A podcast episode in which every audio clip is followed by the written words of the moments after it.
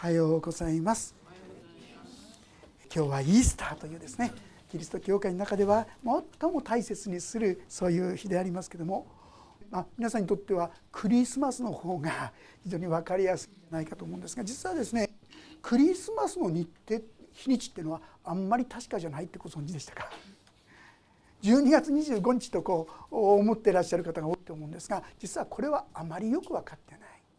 ですからカトリック・プロテスタントは12月25日にしてますがロシア正教とかギリシャ向こうにいますと1月なんですよクリスマスは。でそれに対してイースターはこれは明確に日にちが分かってます。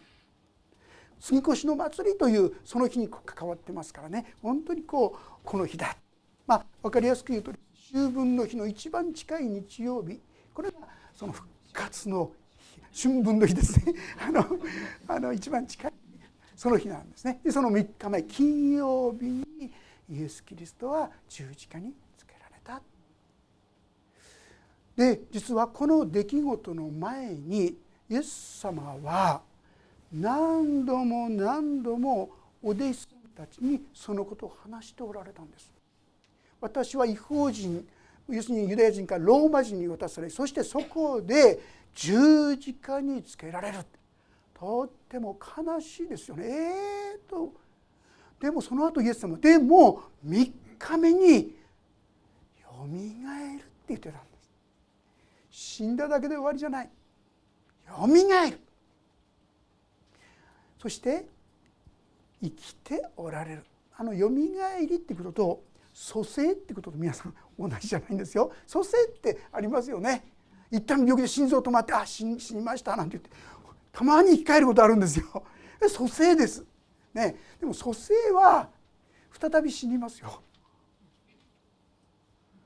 よみがえりイエス様は本当によみがえりましたそして今も生きておられるんですよ今も生きておられて必要な助けや慰めや力や喜び希望そういったものを私たちに与えてくださるお方ですこういうことをイエス様は前もって弟子たちに一度じゃないですよ何度も何度もお話しくださってたんですよ。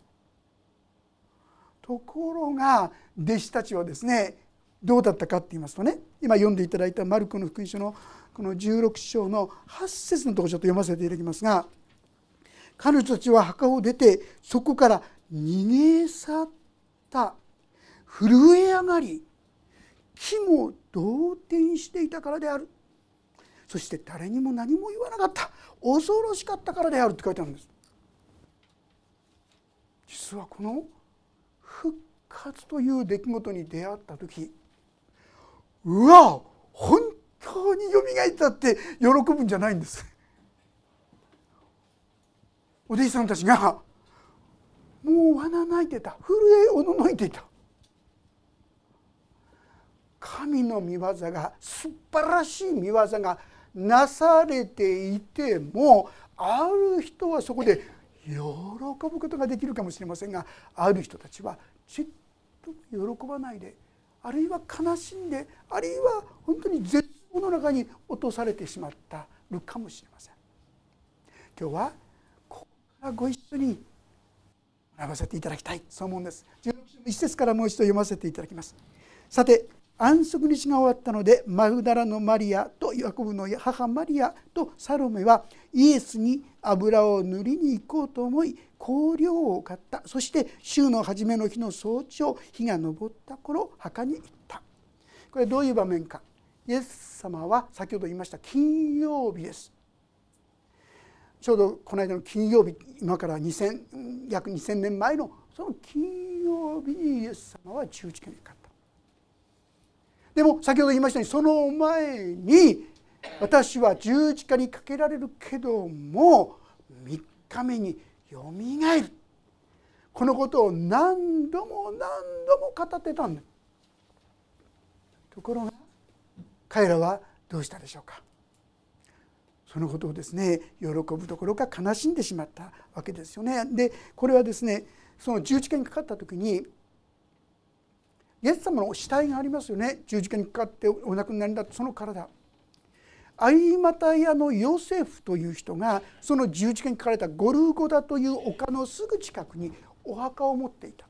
自分のために作ったお墓です。でもイエス様が十字架に晒し者になっている。これはまずい。正直ましてその時まではあんまり信仰をですね明らかにしてなかったんですが十字架にかかったんだったら私が今このためにこそあのお墓はあるのかもしれない。そう思ったかもしれません。彼はそのお墓を捧げてそしてそこに真新しい誰も入れたことのない人の墓にイエス様を運び入れてそして葬ったんですがユダヤではね一日はいつ始まるかというと夕方始まるんです。夜になったらもう次の日なんです。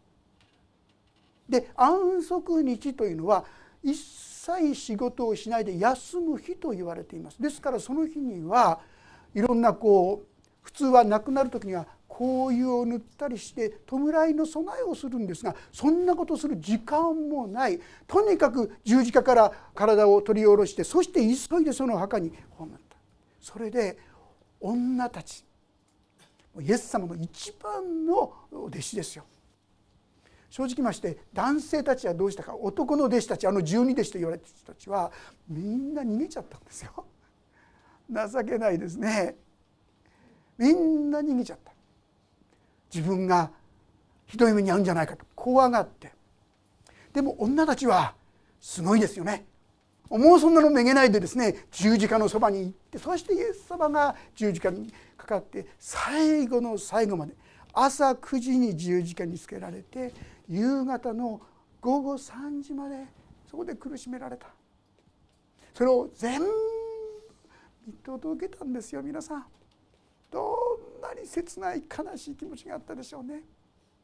でその後に今言った有馬手のヨセフという人がピラトとして申し出てそのお墓に入れる。それを見届けたんですよ。どうして？これはイエス様を葬るための行為を塗ることもできなかった。だからせめて安息日が終わった後、まあ安息日は仕事しちゃいけないってユダヤの決まりがあったんですですから安息日が終わった後にそれをするために墓を間違えないようにその墓をしっかりと見届けてそして帰っていったんですね。さあもうその子には次の日安息日ですか彼は本当に休む日ですね。で夕方になりました今先ほど言いました。夕方から次の日になるんです。ほんで彼は夕方になった時からお店に行ってイエス様に塗り塗ろうと思った香油を買ってきてでも夜ですからそして一っ子一人にない真っ暗なところですから夜にそのお墓に行くわけにいきません。彼女たちは次の日を待ってですね朝少し日が照ってくるのを少し薄がかるぐらい中に出かけていったんですね。でもそのみちみち彼らが話した言葉が記されてますよ。3節彼女たちは誰が墓の入り口から石を転がしてくれるでしょうか？と話し合っていた実はこのお墓はですね石岩のところをくり抜いてそしてそこをお墓に住んでその前には大きな石をですね転がすこれ入り口を塞いでおくわけです。大きなもので男の人が数人かからなかったらとてもとても動かない。そういう大きな石がこの前に立てかけられていたんです。彼らはそこに行ったわけですよね。どうしようか。ここに来たのはいいけどこういう塗りに来たのはいいんだけどあの大きな石どうしようかしら。誰か助けてくれる人いるかしらね。一緒に行ってくれる人いるかしらね。いろんなことを思いながらそこに行ってみた。するとどうしたことでしょうか？次のところ。ところが目を上げてみるとその石が転がしてあるのが見えた。石は非常に大きかった。わざわざどんなにそれが簡単にできないものかってことを表してますよね。大きな石。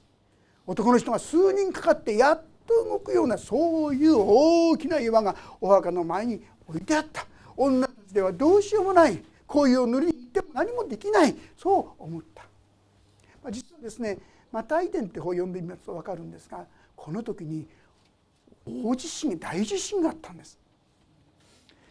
その大きな石がその結果としてゴロンゴロンって動いたんです。へえって思いますよね。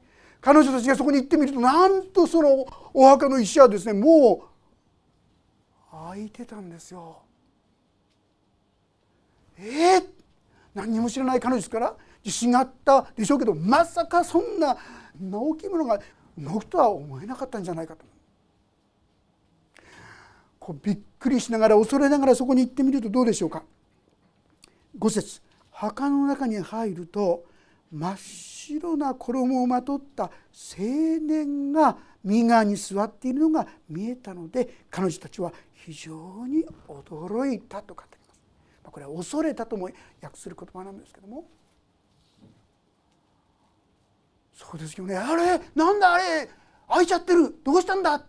イエス様はどこ行った。なんていろんな気持ちを持ってですねその穴の中に入ったと思うんそしたらまばゆいばかりの白い衣をした、まあ、彼らはもう気が動転してますから青年としか言いようがなかったんですが他のところから分かるのは見つかいだった。神様からの特別な方だあったことが分かります。その見つかいがそこに真っ白な衣を着てそしてそこに立っていてこう言ったというんです。6節青年は言った。驚くことはありません。あなた方は十字架につけられたナザレ人イエスを探しているのでしょう。あの方はよみがえられました。ここにはおられません。ご覧なさい。ここがあの方の収められていた場所です。入ってみると真っ白な人がいる。こんだけのびっくりですが何を言われたか。イエス様を探してるんでしょ。図星ですよね。でもここにはおられません。確かに見えないんですよ。次の言葉。あの方はよみがえられました。ここら辺で本当ならちょっと気が付いてもいいんじゃないかなって。私だったら気が付くんじゃないかなんて。これ多分本当にそういうことあったらそうじゃないと思うんですけどね。こんなふうに思うほどですよね。よみがえられましたってこう言われてるんですがどうでしょうか？ここにはおられません。ご覧なさいここがあの方の収められていた場所です。そして7歳7節。さあ行って弟子たちとペテロに伝えなさい。イエスはあなた方より先にガリレアに行かれます。前に言われた通りそこでお会いできます。ガリラヤというのは彼らが元いたところです。これはエルサレム。イスラエルの首都があるところですよね。今のねあのエルサレム。でもそれに対して何百キロも離れたそこが彼らの故郷です。ガリラヤであなた方はこのイエス様に会えるよって言うんですよ。十字架にかかって死んだはずなのに会えるよ。えー、本当？嬉しいって言うんだったら話分かるんですけどこの言葉は何つってでしょうか？8節。彼女たちは墓を出てそこから逃げ去った。怯えたままですよ。震え上がり気も動転していたからであるそして誰にも何も言わなかった恐ろしかったからであるえー、って思いません？なんでってイエス様から何も聞いてないんだったらこういう反応があっても仕方がないですよ。イエス様から一度ならず何度も何度もこのことを聞いてるんですよ。私は十字架にかけられますって言ってますよ。本当に十字架にかかった。そこからよみがえりますって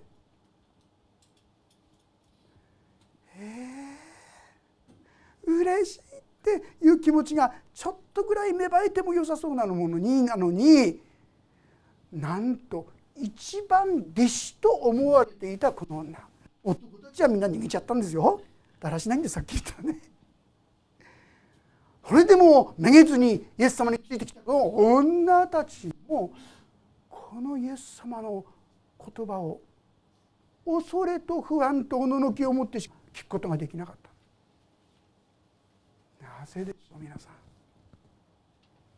今ここで起こったのは本当にイエス様が罪の身代わりとなりきってくださって私たちの罪が許されたその証としてよみがえったという素晴らしい出来事だったんですがその出来事を見ても聞いてもはっきりよみがえられましたと言われても彼らは恐れおののくばかりだったんです。どうしてでしょう、まあ、結論から言いますとそれはイエス様の言葉をまともには聞いていなかったということだと思いますだからその言葉を思い出すことも、まあ、別のところには思い出したと書いてあることもありますけども最初は思い出さなかったんですよね。実は私たちの耳、まあ、耳って心だと思いますけども耳ってね不都合なことって適当に消去してるって知ってますか？いろんなこと聞いててもね大事なことだけで覚えてますか？あこれはおかしいとか自分で受け入れないことはもう切っちゃうんです。ですからいくら聞いていても聞いてなかったっていうことはあるんですよ。自動的にカットしちゃうみたいな。自分の思いと違う場合にあおかしいと思うならもうすぐにそんなことを切っちゃうんですよ。イエス様がいくら十字架にかかるっても多分切っちゃったでしょよみがえりと言ったらなおさら切っちゃったでしょ彼らにはちっともそれらの言葉が残ってなかった。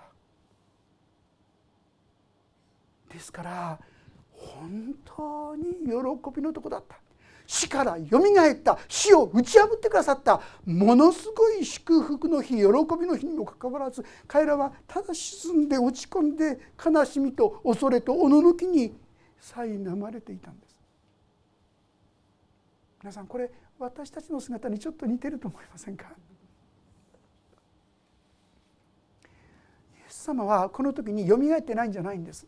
よみがえっていたんです。そして彼女たちはじゃあ信じてなかったんですか？いや信じてたと思いますよ。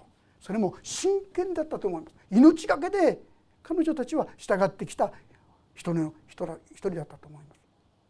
でもでもイエス様のその言葉を信じてなかった彼女たちはその時に喜びに預かれなかったんです皆さん。うわやったって言えなかったんです皆さん。これ実は私たちも同じなんですよ。神の言葉があり神の素晴らしい約束が起こっていてもその聖書の言葉をまともに受け取らないと私たちのうちには喜びもないし力もないし元気も出てこないし希望もなくなっちゃうんです。これ神様を信じてないとか救われてないってそういう意味じゃないんです。信じていても救い主だとは信じていても本当にイエス様の言葉をまともにそのまんま信じ受け入れることがないとそれが力にならない希望にならない。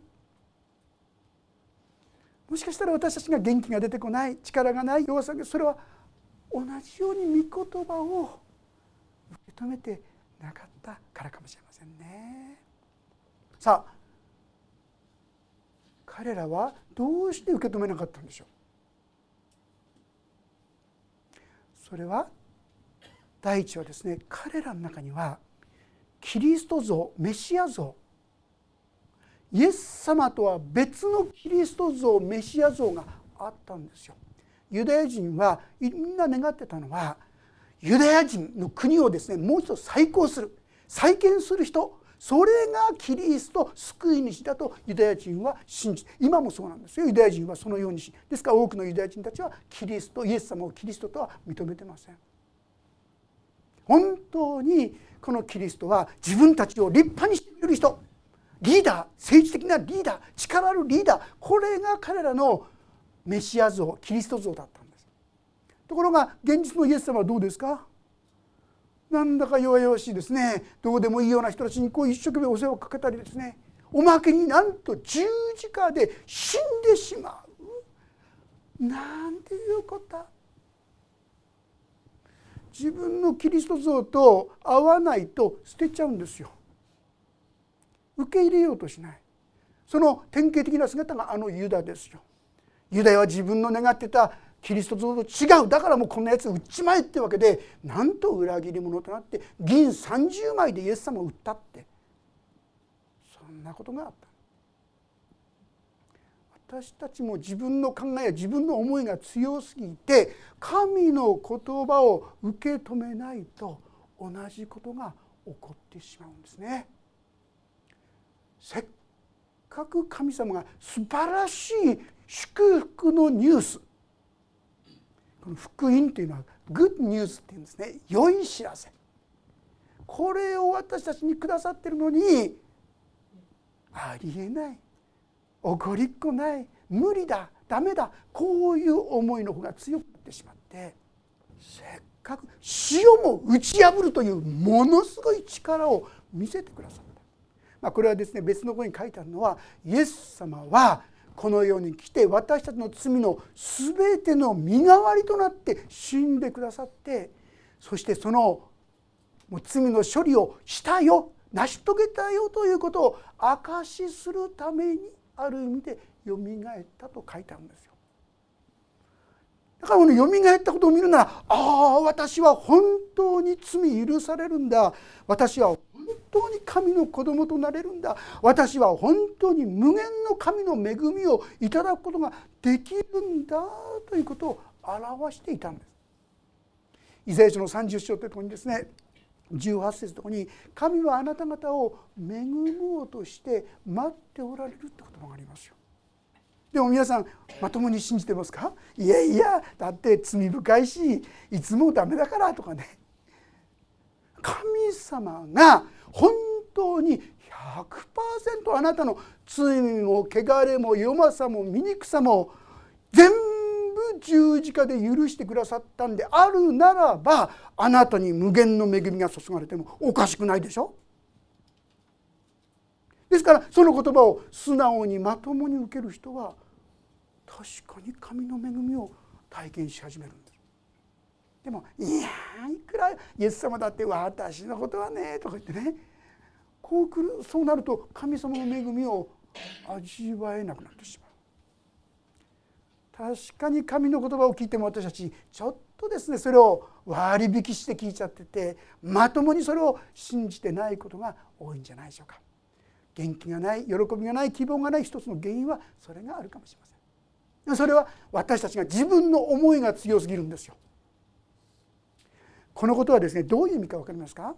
これはね小さいことのように思うかもしれませんけどもこういうことなんで聖書の言葉よりも私の考えの方が正しい。こっちの方が立派だ。って言って神の言葉を退けてるんです。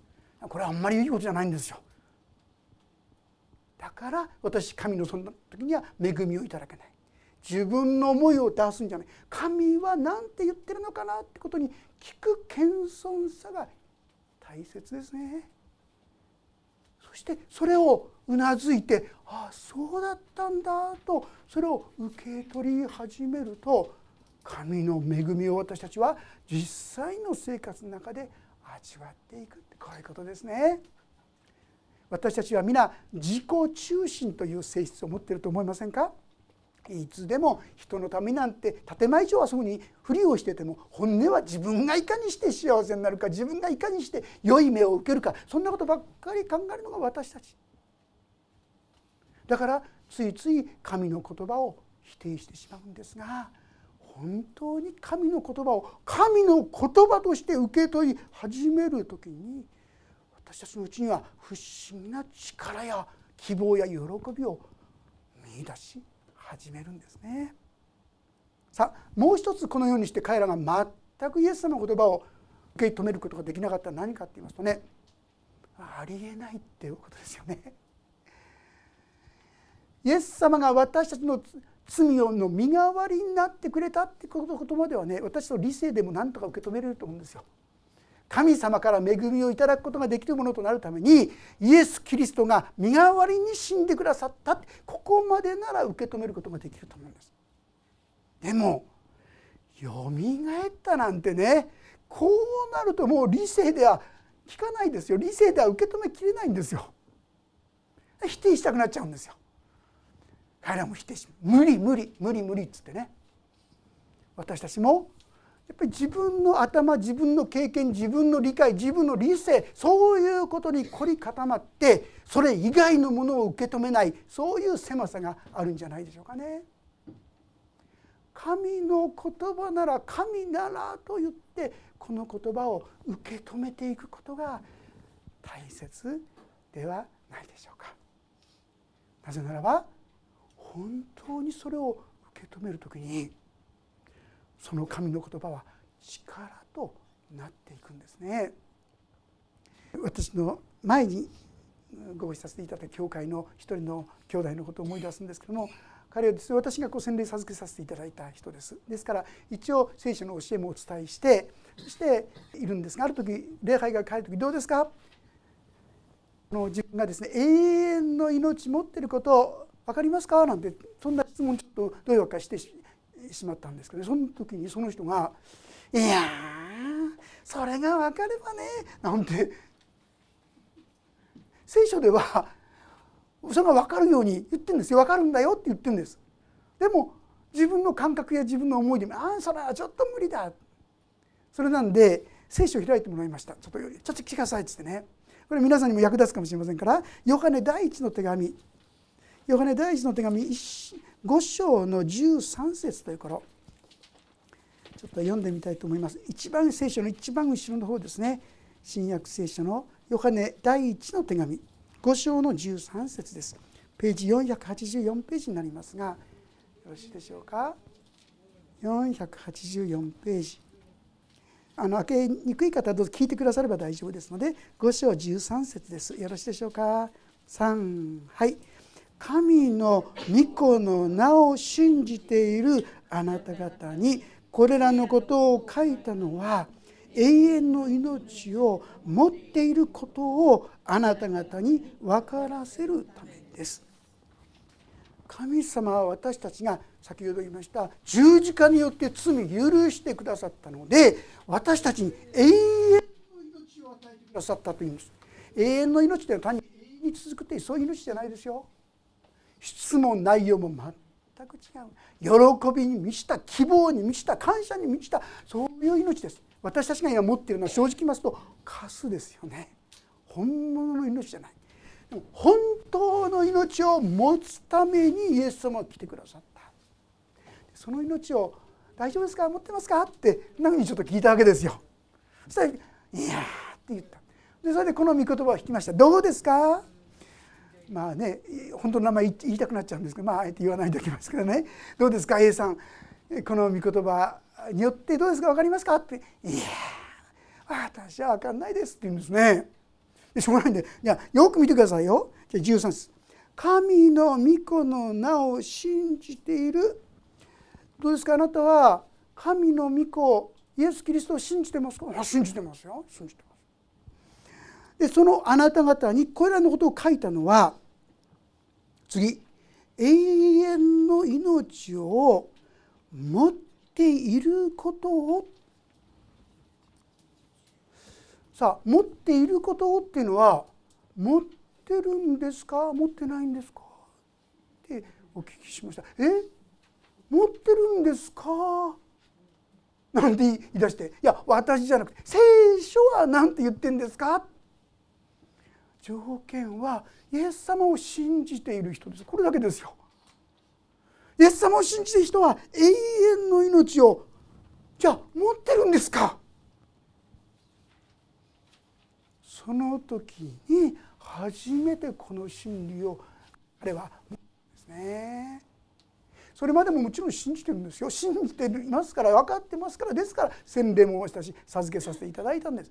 でもそのまんま信じていなかった。でも私みたいなのに永遠の命なんてとかね神の恵みなんてってこんなふうについつい考えちゃう。だからそのような喜びも確信も力も感じ取れなかったんです。その時彼はですねえー、じゃあ私持ってるんですね。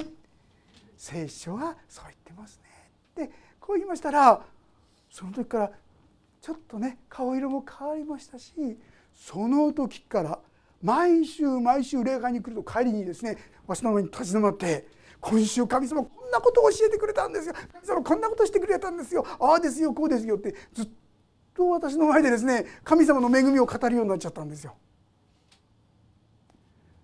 それまで信じてなかったんじゃないんですよ。信じていたんです。ただまともにそのまんまじゃなくて多少割引して聞いてたんですね。でも少なくともこの箇所については彼はそのまんま受け止めた。そうしたら喜びが力が希望が彼のうちにみなぎり始めたんです。今日ご一緒にお分かちしたいのはこのことですね。イエス様は本当によみがえりました。よみがえったということはもうこれは歴史上の出来事です。まあ、このことを話したらこれだけ時間がまた何時間もかかってしまうので証拠づけられることですよ。本当にイエス様はよみがえったんだ、まあ、簡単に一つだけ言うとあんな弱々しかった。イエス様が十字架に捕まえられた時にどうしたしましたか？弟子たちは。みんな逃げちゃったんですよ情けない人ですよ。でもその弟子たちがこのイエス様によみがえったイエス様に出会ってから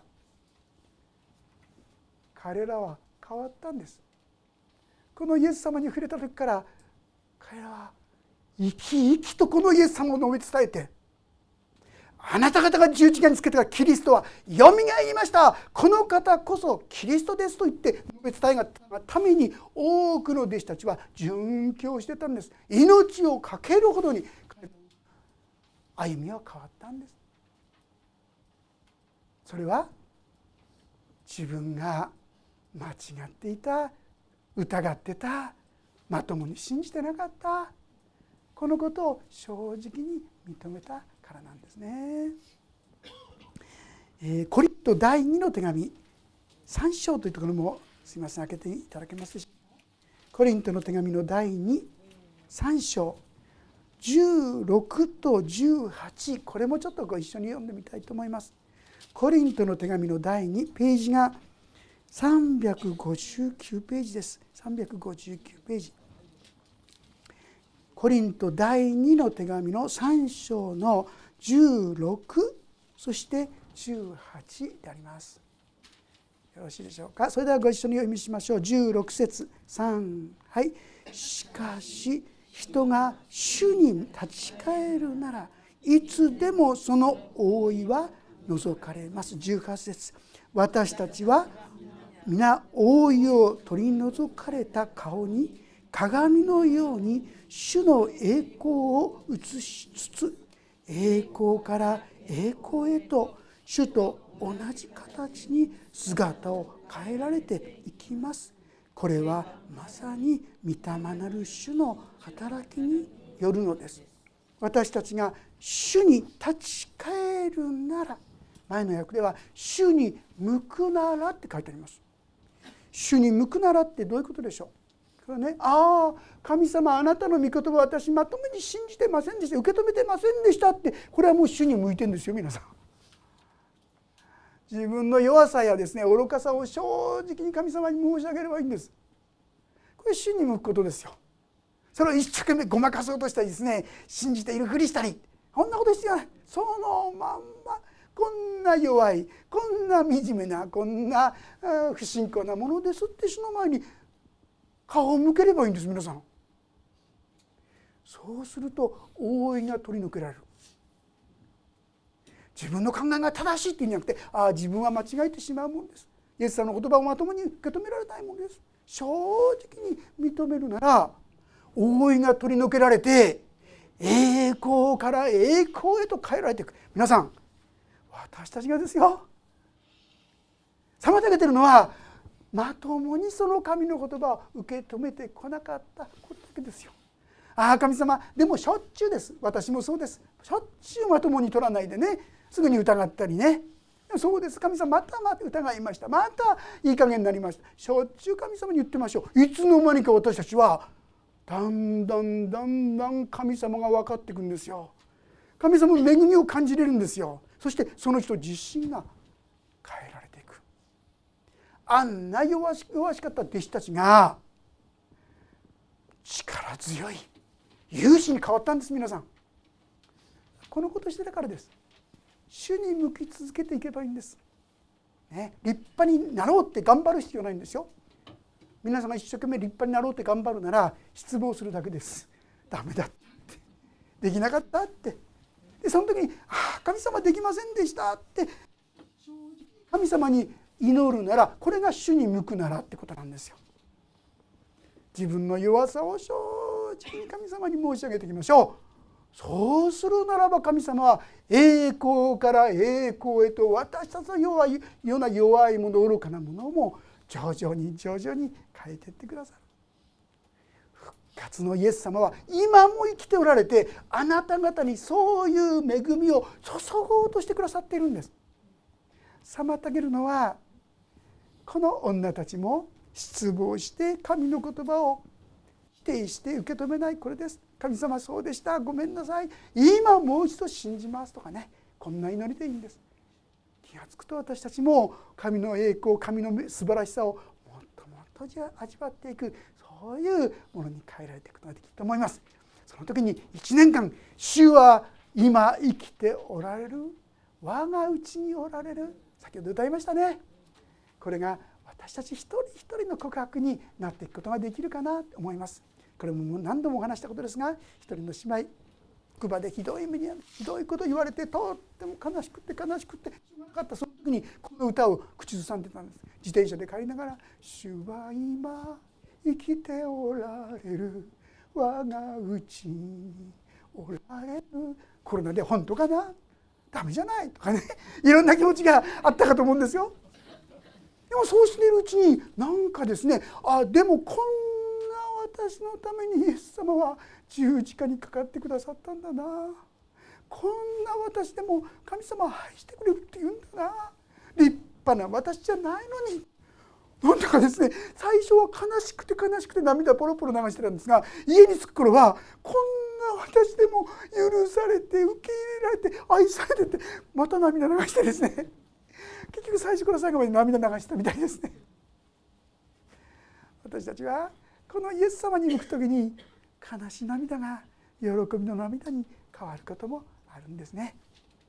神の御言葉に立ちましょう。正直言う信じられないんです、ね、受け止められないんです。ってこの祈りいいんですよ。だから信じられるようにしてください。受け止められるようにしてください。これでいいんです。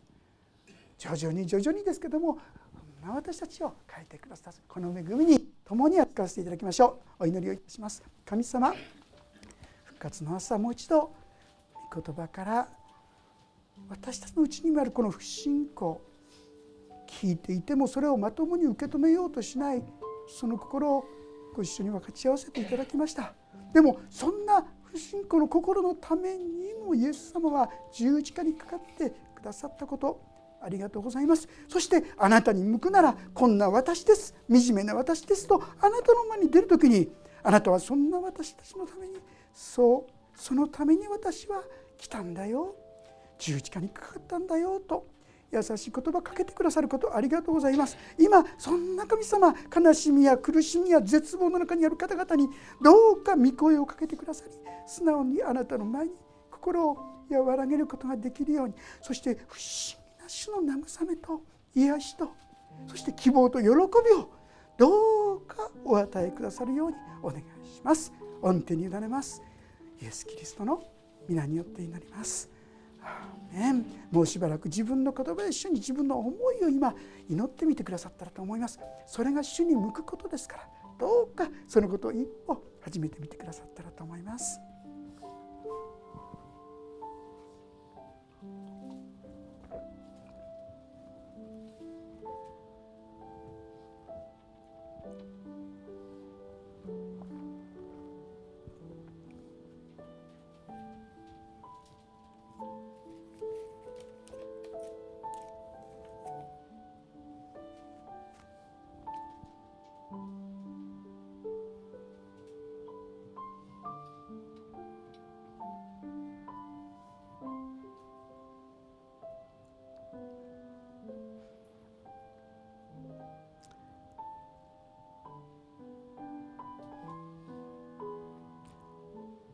エス・キリストの皆によって祈ります。